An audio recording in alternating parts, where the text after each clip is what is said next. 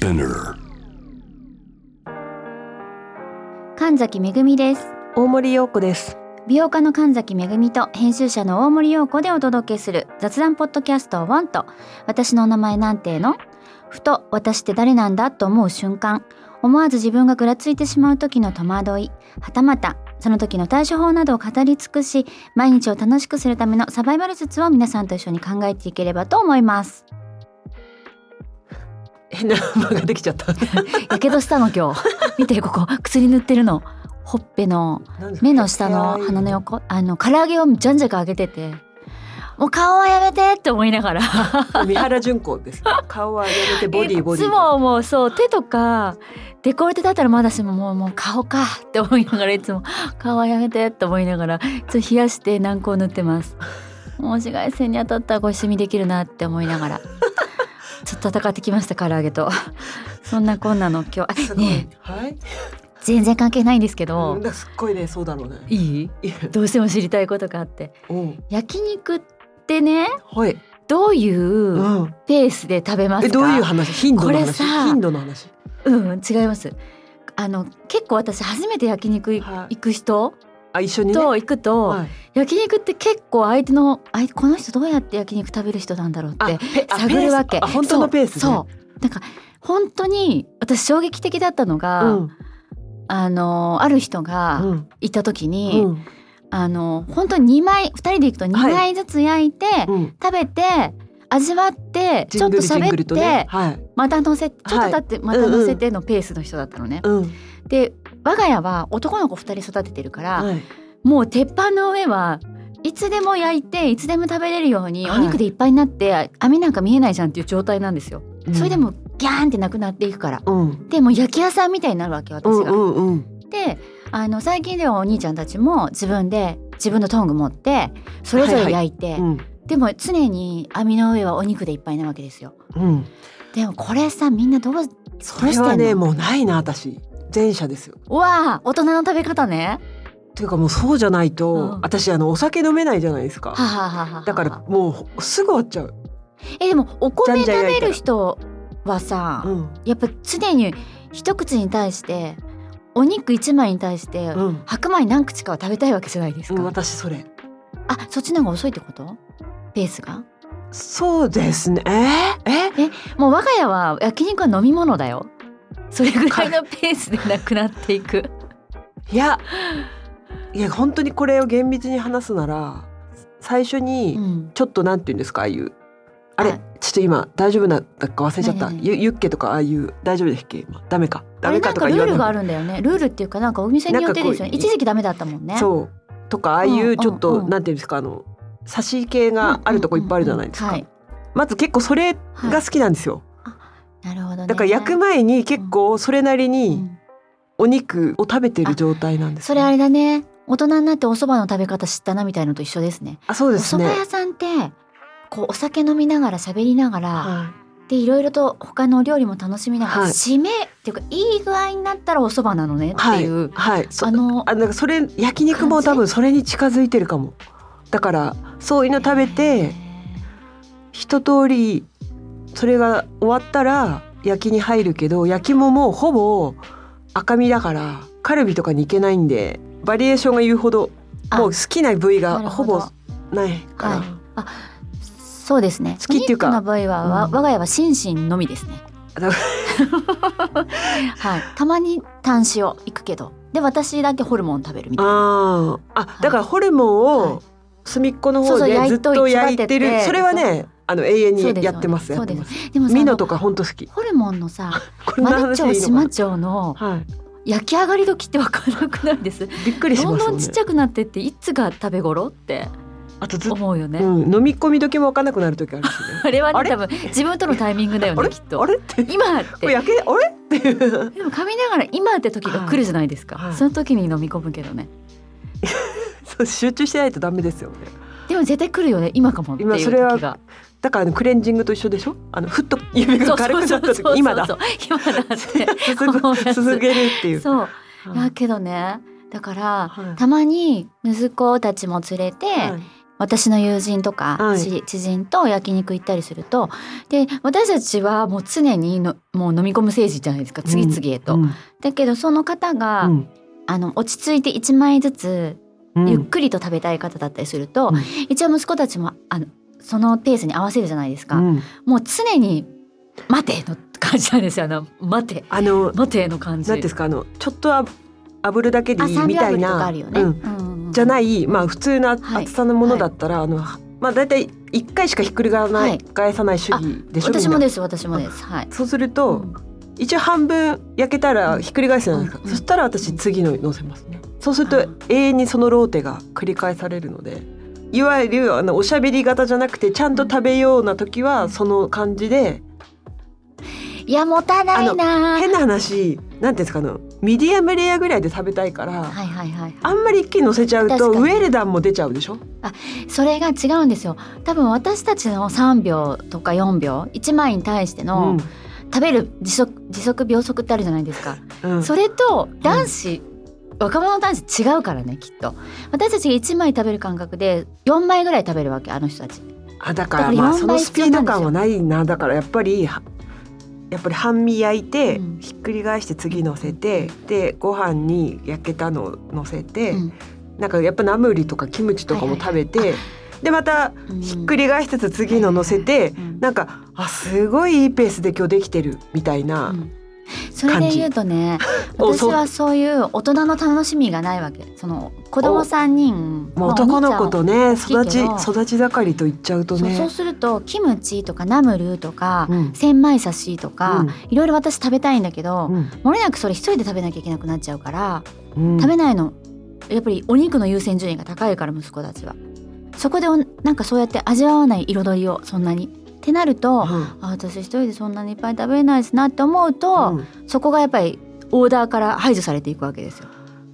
なるほどね。だからもうサビだけ曲で言うと。サビだけが永遠と続いて終わるっていう。今そうやって例えられたなら、うん。それはもう歌じゃないんだよ。何？あのこんなねススポティファイとかあっては、はいスポティファイで聞聞かれてる方もあれだけど、なんかはいやっぱりさアルバムはアルバム単位で聴こうとかから始まって、うん。あのサビだけでね、うんなんかカラオケのメドレーとかあるじゃないですか。あまあ酔っ払ってる時は楽しいんだけど、うんやっぱりしみじみと一曲聴くと、うんやっぱ違う。私、まあ、話がまた飛ぶけど、うん。中島みゆきさんの「ファイト」をはい。この前久しぶりに聞いたんですよ。わ聞いてないなあれ結構これ皆さん聞き終わったら、うんあの Spotify とかで探して聞いていただきたいんですけど前奏がめっちゃドラムだけでなんかね想像を絶する前奏 私たちが想像するファイトってあのサビからじゃないですか。まずその前がうんめっちゃ暗いんですよ。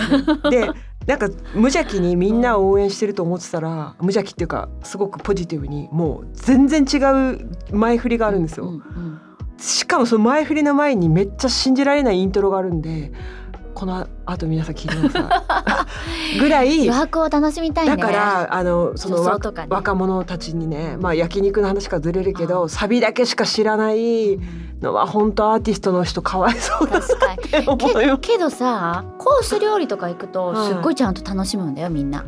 これ美味しかった。焼肉はでもででもね焼肉は自分勝手に食べたいのもわかるからまあいいか今話戻すと。まあいい、でもねなんでそう思ったかっていうと先週そういうまあ焼肉うん焼きながらみんなどうしてんだろうなって思って話したかったのとあと昨日、うん。昨日私午前中じゃない一日役員でうん。学校のね、ずっとグラウンドで催しのうんはい。手伝いをしてたわけね、でもくったくたになってしまいあの日に浴びちゃったから。うんもう今日ご飯作るの嫌だなと思って、なんか外食べ行こうよって言ったら肉がいいって言うからステーキ食べ行ったわけですよ、うん。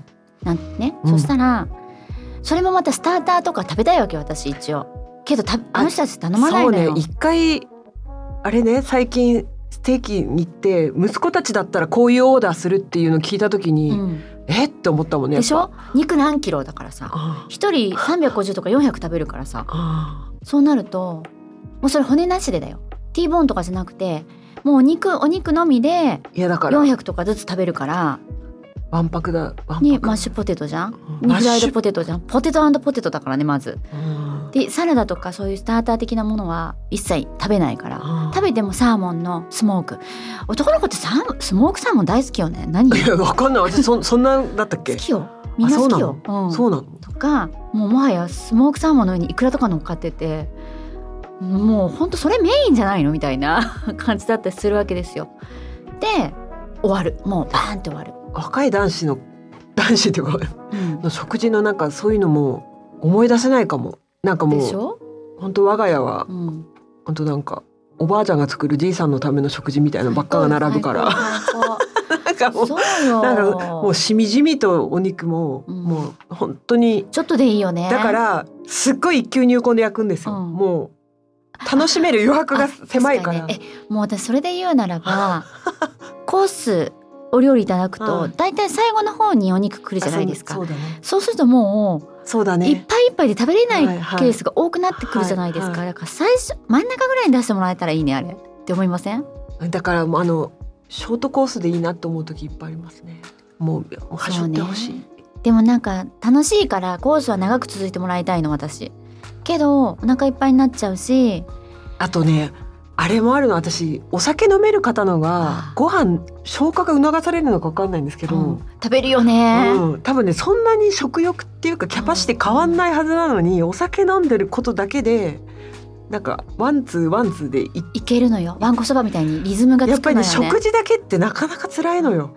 だってつ二周したりするもんね私。えよくあの美容業界でランチ会とかディナーあるじゃないですか、はい。皆さん結構小食でいらっしゃるから、はい。最後のお腹いっぱいですってすごい満足されている、幸せなお顔されてるけど私もう一周行きたい。みたいな。だからすごい食べるじゃないですか私。なんか消化のパワーもやっぱ生きる力だからすごい 全てのさエネルギー値高いんですやっぱ。高いけどでもやっぱなんかちょっとそういうあのメイン以外の食も楽しみたいなとかいろいろ考えておりましたの、うん。全然関係ない話でしたけどうん。今日これがテーマじゃないからね。すっごいもういい加減にしてくれよっていう顔でね ディレクターさんとか見てるよね。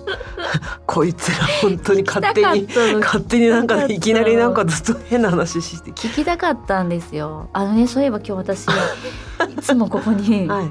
直し出し行くんですよ。この近くに。でねすごいの今日シルバーのパンツ持ってんの。あ見る？も見る。この前話したね。そう。直し丈直しよ。ほら私ちっちゃいからだいたいパンツは直ししたくって、はいはい見て。あでもね私もこういう感じだったよ。持ってたやつ。イザベル・バラン。かわいい。私なんかね多分私多分なんかエキプモンとかだった気がするんだよね。いいね。なんかでもなんかメンタル似てる。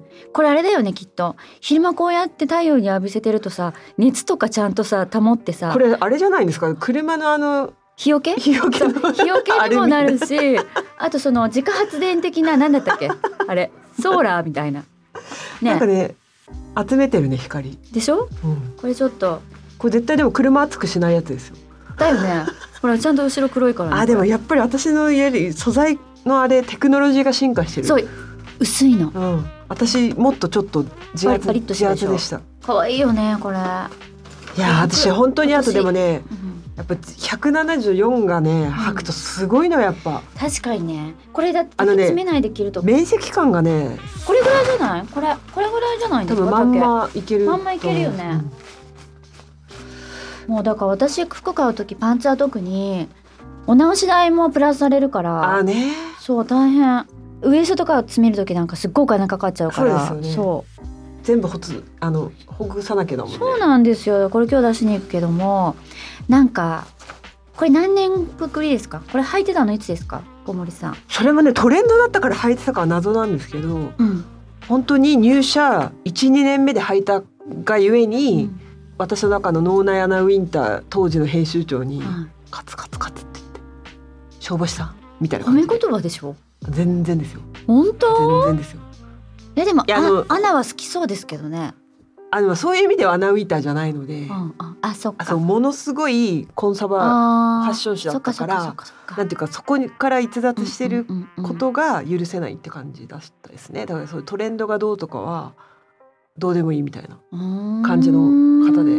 まあでも本当にあのファッションの基本の木みたいなものはめっちゃ叩き込まれましたけど、うん。そのなんていうかアームホールがどうしたこうしたとか、うんうんなんかそういうカフスがどうしたこうしたとか、うんうんあんまりね女性の世界だとあんまり言われないこともめっちゃ確かにね。あそうです。そういうジャケットがどうしたこうしたとかジャケットはここの位置の丈が一番綺麗に見えるとか、なんかわかんないけどなんかそういうこといっぱい教えてもらってだからそれはそれこれはこれで自分の服は自分で楽しんでたらツカツカツカって。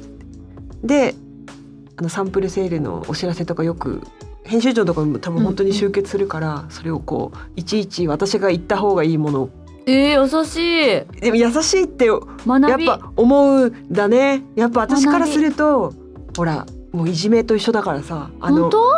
あのいじめと一緒だっていうのはあの思ったら負けっていうんですか？やった方の問題じゃなくてややられた方あがどう思うかそうか。かどうで私はもうこんな苦しい部署は嫌だって思っちゃったから。ああなるほど、あの自由な部署もあったんですよ。うん同じ会社内に。うん要は雑誌が違えば許されるのに。それは大森さんが好きなファッション系じゃないってこと？あそうですコンサバティブなお洋服の？そうですそうです。なるほどね。それはちょっとでもでもね今思えばですよ。うんうん大人になったら、うん。まあそりゃそうだよねっては思うんですよ。自分、うん雑誌の名刺を持って、うん。いろんなとこ回る時に、うん。やっぱりね雑誌その雑誌の編集者なんだっていう、まあ、プライドを持って各所に行けっていうだけの話だったのよ。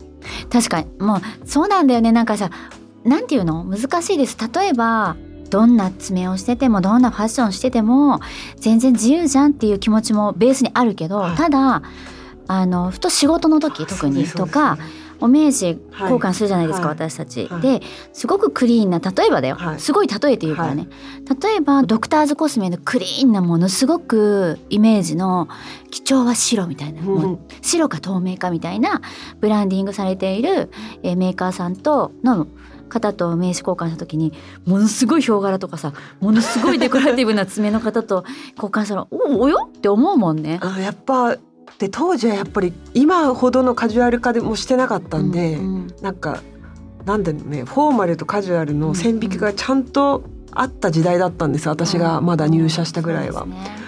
で大学生の時からなんか「ファッション好きです」てへんみたいな感じで入ってきて、なんかああなたの言ってることもわかるし雑誌の感じもわかるけど私はこっちが好きですみたいな感じうんうん。で言ってたら、うん。バシャンって頭から違うって言われた時に、こんなとこやだってなったんですけど、うん。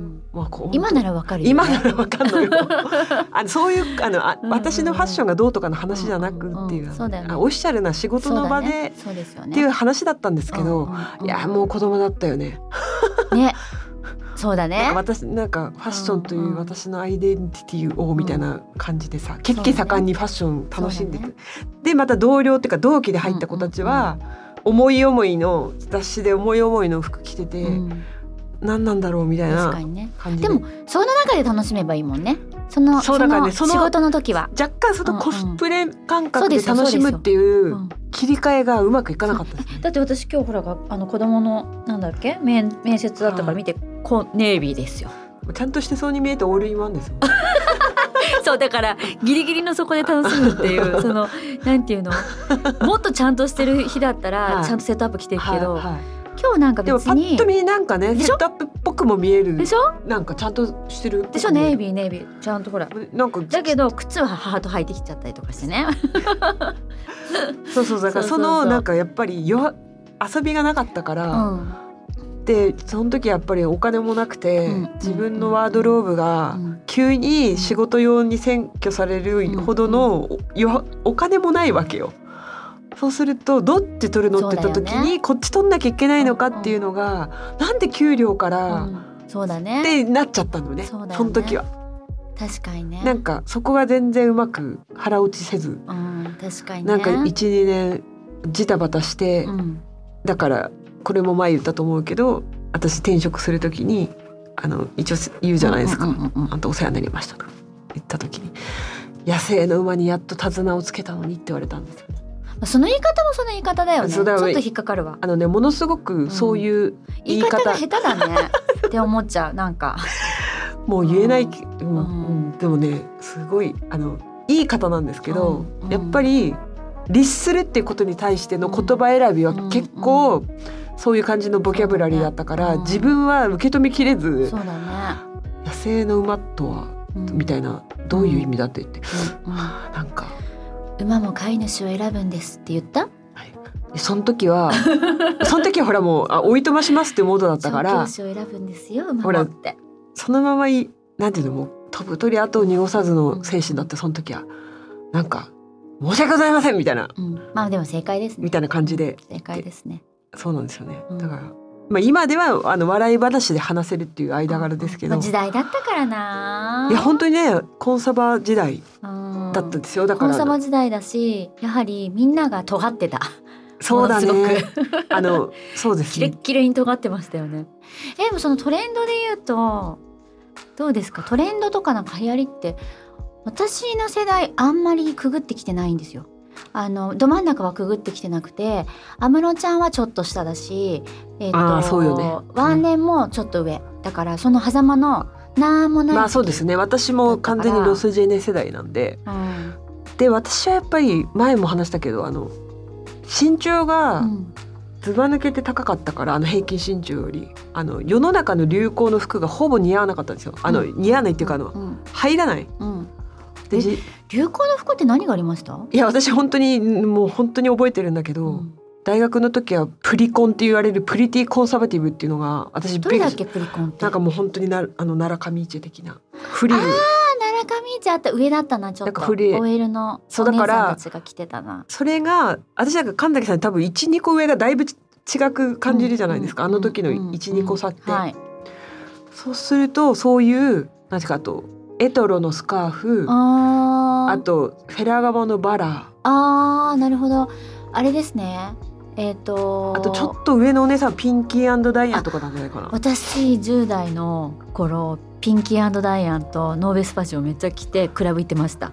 でも で思うでしょ？でもそれ私からしたらノーベスパリアンはギリですけど、うん。あのピンキーダイヤンとかちっちゃいんです。あのちっちゃかった、型紙が、あとなんかピンキーはやっぱちょっとかガーリーです。可愛かったよね。あそうそう。あとやっぱりそう。なんかこうパリッとね。なんかはとんがってましたけどね、はい。あれ何でしたっけ？カンチーは何でしたっけ？カンチーは何東京ラブストーリーは？東京ラブストーリーもあすごい流行った。あのスカーフ。あれラブローのスカーフあれ東京ララブストーリーって私高校生かな？101回目のプロポーズが高校生で東京ラブストーリーが大学生だったごっちゃになってる。シャッフルされてるあそこ、まあとにかくそれはなんで覚えてるかっていうと、うん。高校の時の英語の先生が、うん。なんか101回目のプロポーズにものすごくハマって、うん。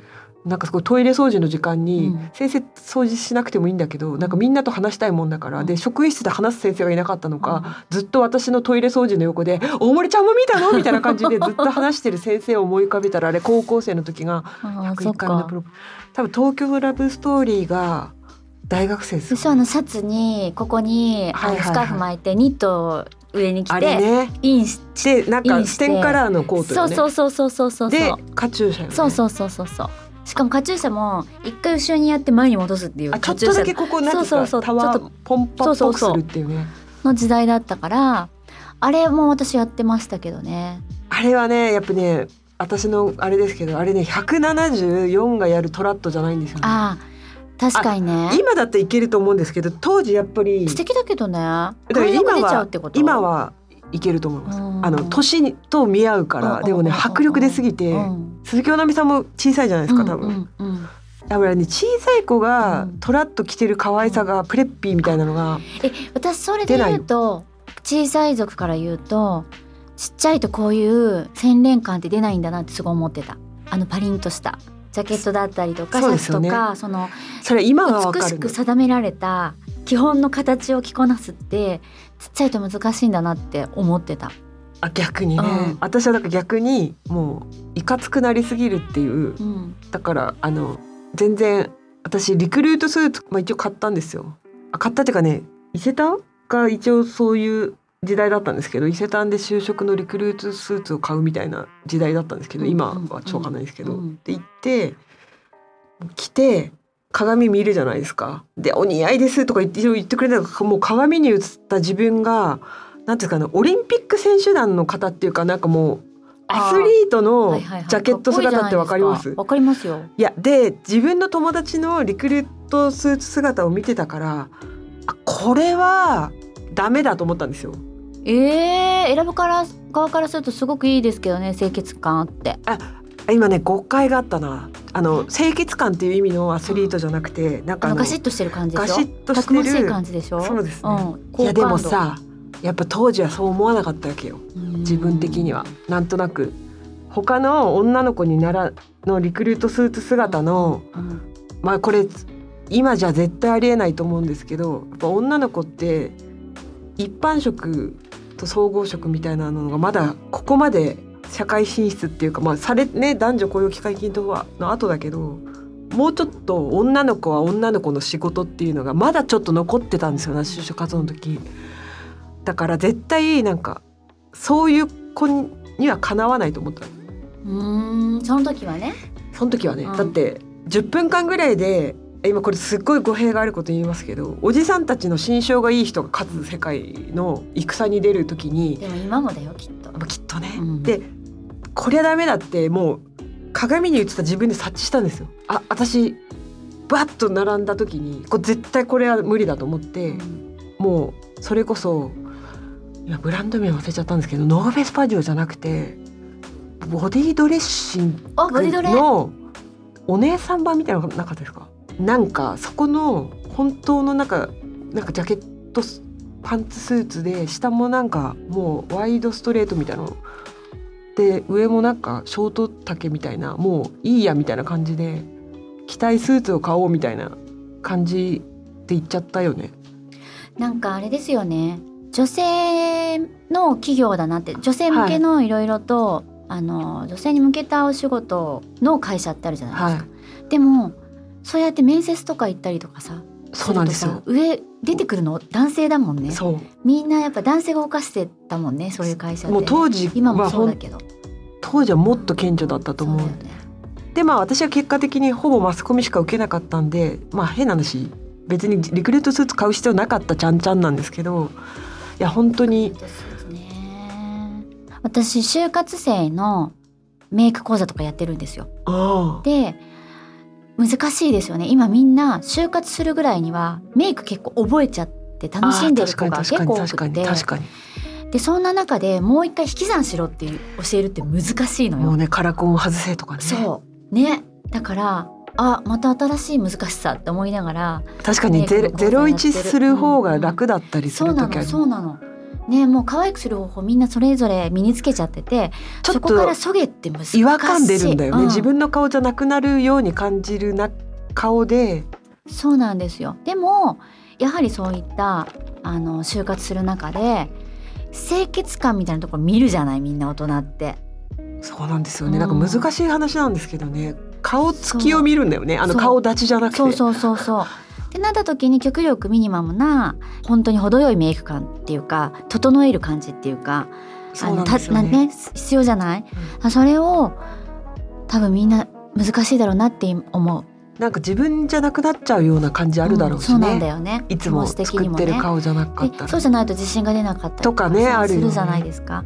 あそんな中でなんかそういったあの本当に極力抑えたメイクっていうのの必要性をお伝えするのが伝わってるかなどうかなと思いながらそう難しいところだなって思ってる。でまたあのリクルートスーツって浮き出すじゃない？アブリエのようにその子がどんな感じかっていうそうなんですよのをねだからなんでもまだリクルートスーツなんですよね。世の中はね。そうですよ。あのその時期になるとみんな歩歩いてるもんね。そうですよね。頑張れって思っちゃう。でそう私も面接官はやってるんですけど、うん、比較的自由なんでああそっかそっかそっか。まあ、それなりに皆さん、うん、まあ、ドカジュアルでは来ないですけど、うんうんそれなりに、そうだよね。難しい今可愛くする方法とかものが溢れすぎてて、私塾はの塾長やってるじゃないです美容塾か。でそうするとあとアシスタント募集とかもあるけど、えー最初書類がいっぱい送られてくるわけですよ。はい、でそれである程度見るじゃない？はいですか？そうすると皆さんやっぱり加工した写真を送られはい。れるってくるんだよね、はいはい。そうするとわからないんですよ。その方がどんな人なのかを。うん。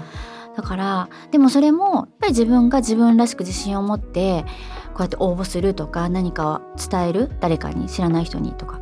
の時にその写真だとやっぱ自信が持てるっていうか、うん。これそれの方にとってはそれが自分なわけだよね多分。うんうんうん。けど受け取る側は加工してるってすごく分かっちゃうから、うん。ここどう？ここ難しくない？まあ確かにうんあのさすがにね就職の写真だと皆さんあの写真館で補正されたぐらい以上はしてこないから、そこまでの落差は見れないんですけど、そうか、はい、なるほどね。でもそもううだよねですかデジタルネイティブの子たちは、うん。SNS も身近にあって、うん。加工した自分の写真を投稿して、うん鏡で見る時間より加工した自分の写真を見てる時間の方が長いから、で自分の顔って一生自分で見れないじゃないですか。うんうんってなると脳内で変換されてると思うんですよね。あー確かにね。そっか。うん、だから難しいよだからなんとなくこ自分はこうなんだっていうことがうん。そんなに違和感ないんだと思うんですよね。加工された写真に対して。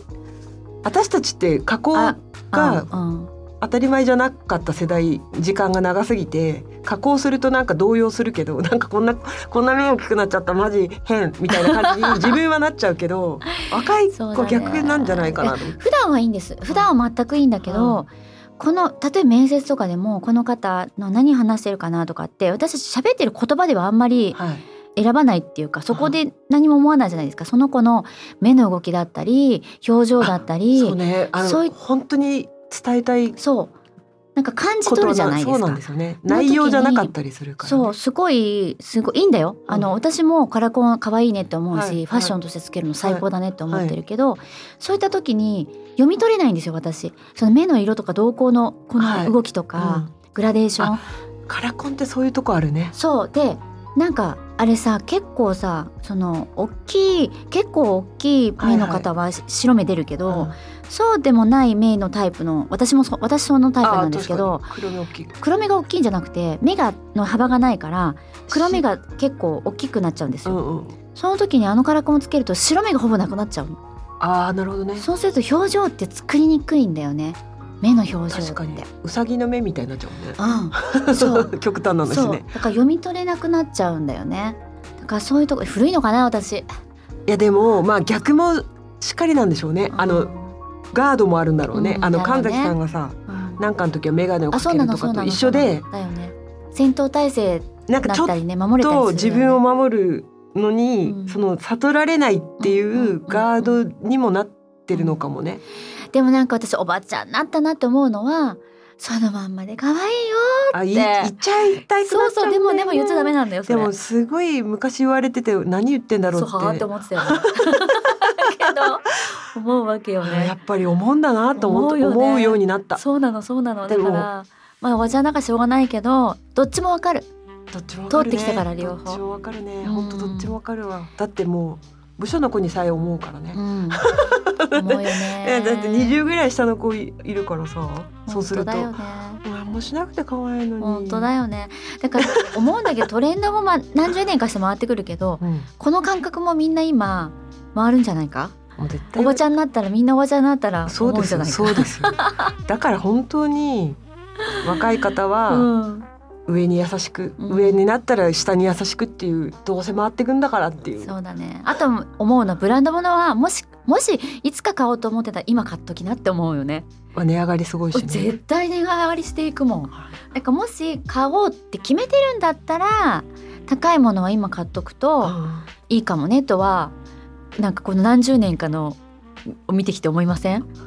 なんかでももうその安かった時代を知ってるから、うん。もうほぼ買えないなっていうあの要は本当に買う気持ちがわ、湧きづらいなって感じはあるんですけど、あとどんどん物欲もなくなっていくからね。でなんかやっぱりブランド物の今値上がりがうん。やっぱりね為替の影響で結構顕著じゃないですか、日用品よりもより顕著に出てるからこの金額でこれを買ったらそんなに気軽にこのバッグ持ち歩けなくなったら要は1回あたりの単価が上がってくじゃないですか。もうより。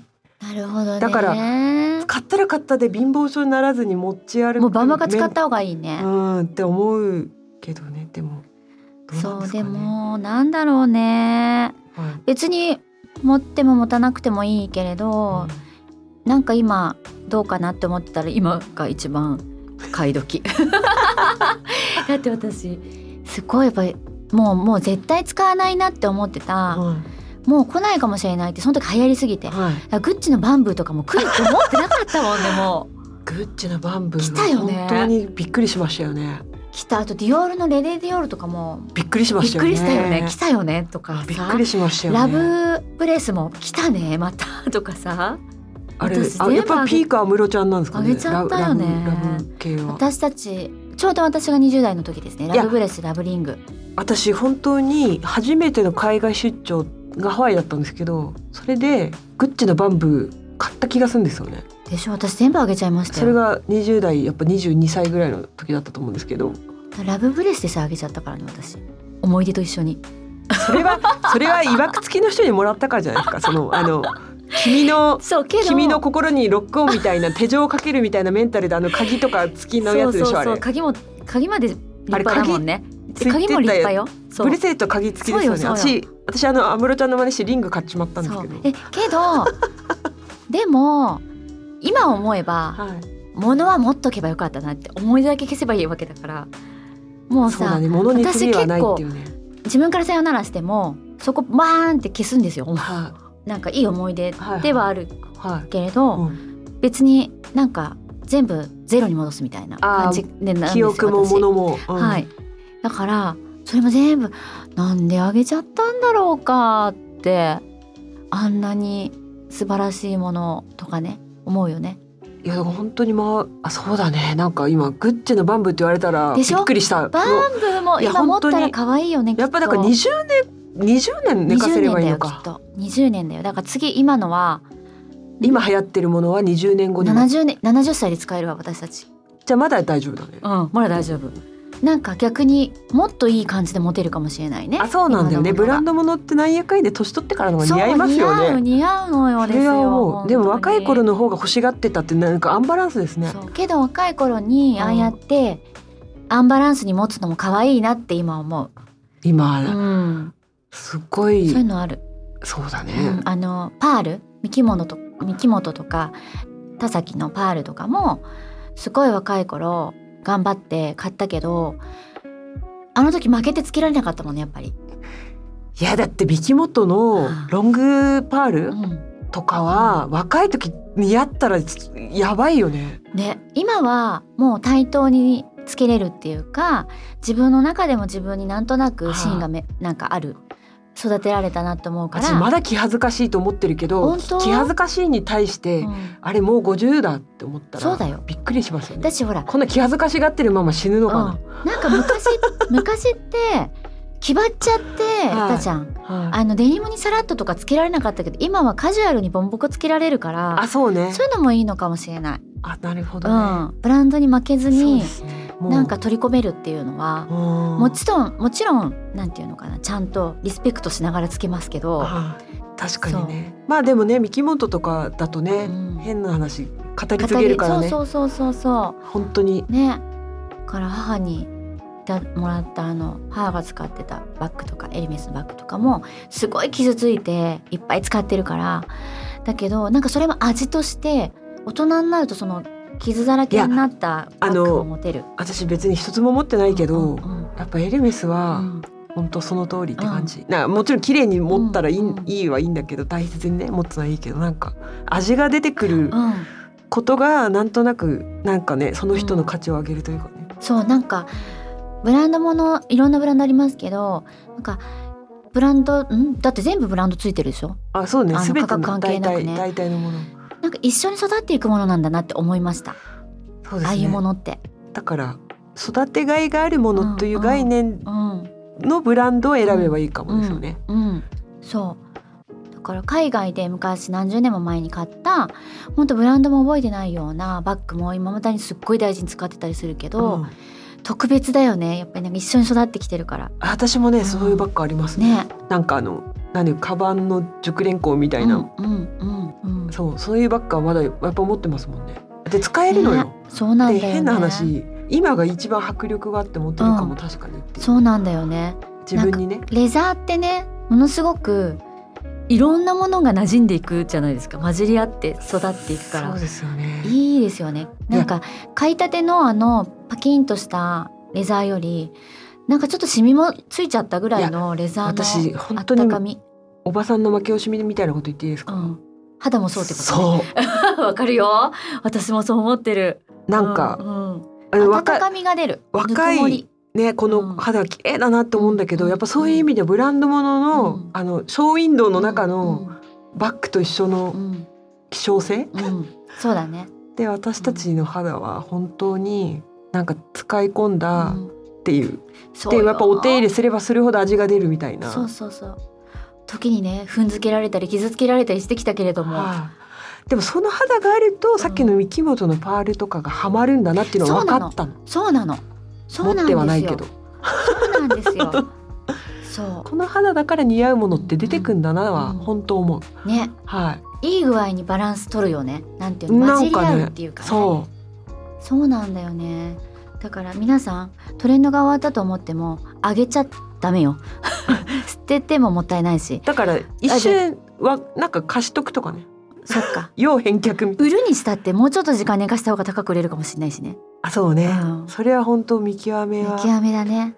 まあうんだから、でも私は、えー若い時、うん絶対ラペルラのランジェリー買えるようになるんだ自分だ自分でってなんかうん。あったわけ、うん。今ないって聞くけど、うん。そういうのもなんかいいよね。そういうちょっと欲を持つのもあそうねもなんかいいなって。ブランドが自分をうんうん。モチベーションっていうかねうん引き上げてくれるって絶対、まあ、当時は本当にありました？ないなりにありましたよ当時ほらルブタンの靴とかもそうだったでしょ、あだからね、うん、そういう意味では持ってんのよ私この間ごめんね話飛んじゃって。すいません。靴棚すっごい整理したらあなんかなんかやってましたそうパねテントの靴いっぱい出てきてあの裏とか綺麗にしたらはい全然綺麗に履けるから、アシスタントさんに全部譲ったもんね、え。ーうん、だってそういう世代じゃない。これからきっとそういうなんとなくうんなんかオフィシャルのシーンで必要になるなんかことわざ忘れちゃいましたけど素素敵な靴が素敵な場所に連れてってくれるでしできっとそれが自信をくれる時もあるかもしれないし私はそうだったからって言って受け継いだ。アシスタントにダーンって全部全職、すごいね。うん、ごめんねその話ちょっと遮っちゃった。え全然いいの？それどうしてます今その靴？あでもねそれは冠婚葬祭用に、うんうんうん。あの本当にプレーンなそうですよそう。あのプレーンのやつやねつですよ、うんうんうんうんはキープしております。私い甲の見え方とか美しいよね。やこの骨の見え方とかそれでもねね。厳密に言うと私ルブタンの靴は足型に合わないんですよね。薄いよね。薄いうの、ん。でマノロは細いよね。だからそんなに私ね高飛車に言うわけじゃなくてジミーチューが一番合うっぽいです。ジミーチューはあのすごく合い合う人が多いですよね。やっぱ日本の人のあのなんかああいうそう。足けど型に合うのか。それこそセックスザシティでキャリーがルブタン走れるって。いやだからじゃないですか、あれはあの筋足が持ってるうん。高朝の あれじゃないですかね、うん。だからでもそういったなんか夢を持ちながらブランドと向き合うっていうのもまあね。若い時はいいかなって思いましたけどね、はい。はい。はい。そんなちょっと今日なんかいろんな話しちゃったけど大丈夫だったかなって思いましたが本日もお聞きいただきありがとうございましたこのポッドキャストは毎週月曜日と水曜日に新しいエピソードが配信されます、えースピナーのほか Apple Podcast、Amazon Music、Spotify など主要なリスニングサービスでお聞きいただけますお聞きのプラットフォームでぜひフォローをお願いします。Apple Podcast でお聞きの方は5段階評価とコメントもお寄せいただけると嬉しいです。感想はハッシュタグカタカナでウォント。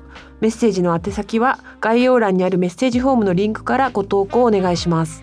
またこのポッドキャストの X と Instagram のアカウントもありますのでアルファベットで WONT ウォントと検索してぜひフォローをお願いします周りの方にもお勧めしてくださいね月曜日には皆さんからのメッセージにお答えする回も始まりましたので番組説明欄にある投稿フォームの URL からぜひメッセージをお寄せください。それではまた月曜日にお会いしましょうお会いしましょう